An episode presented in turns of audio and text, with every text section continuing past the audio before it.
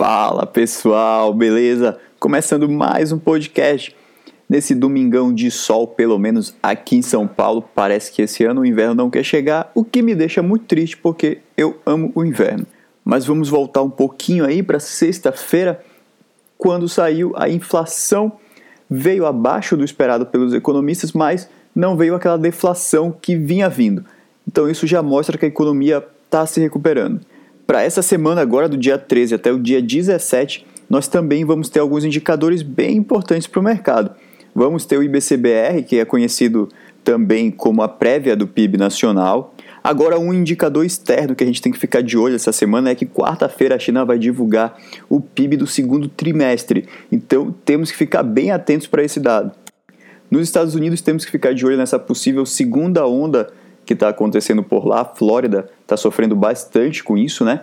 E aqui no Brasil também, temos que ficar de olho, mas São Paulo já está reabrindo parques e academias. Já no noticiário corporativo, a IRB anunciou um aumento de capital de 2,3 bilhões. A CVC também disparou mais de 11% com o anúncio de capitalização. E a rede de farmácias Panvel também anunciou oferta de ações de 1,2 bilhão.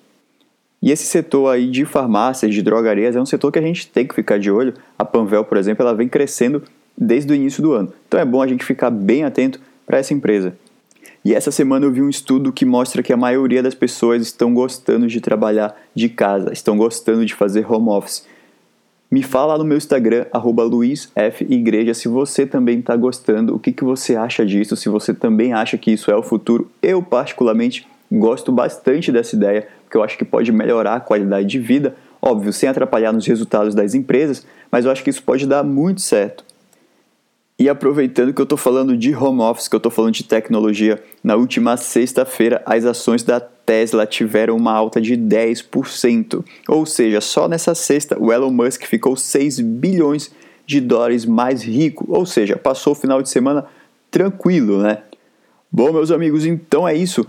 Essas foram as notícias e os indicadores que nós temos que ficar atentos para essa semana. Então é isso, até uma próxima hora. Qualquer coisa vai lá no meu Instagram, luizfigreja, para a gente trocar uma ideia. Você pode dar uma sugestão, fazer crítica, elogio, comentário, fazer o que você quiser. Compartilha esse podcast também com alguém que você sabe que gosta desse mundo corporativo, esse mundo de mercado financeiro, tá bom? Então até o nosso próximo podcast. Abraço.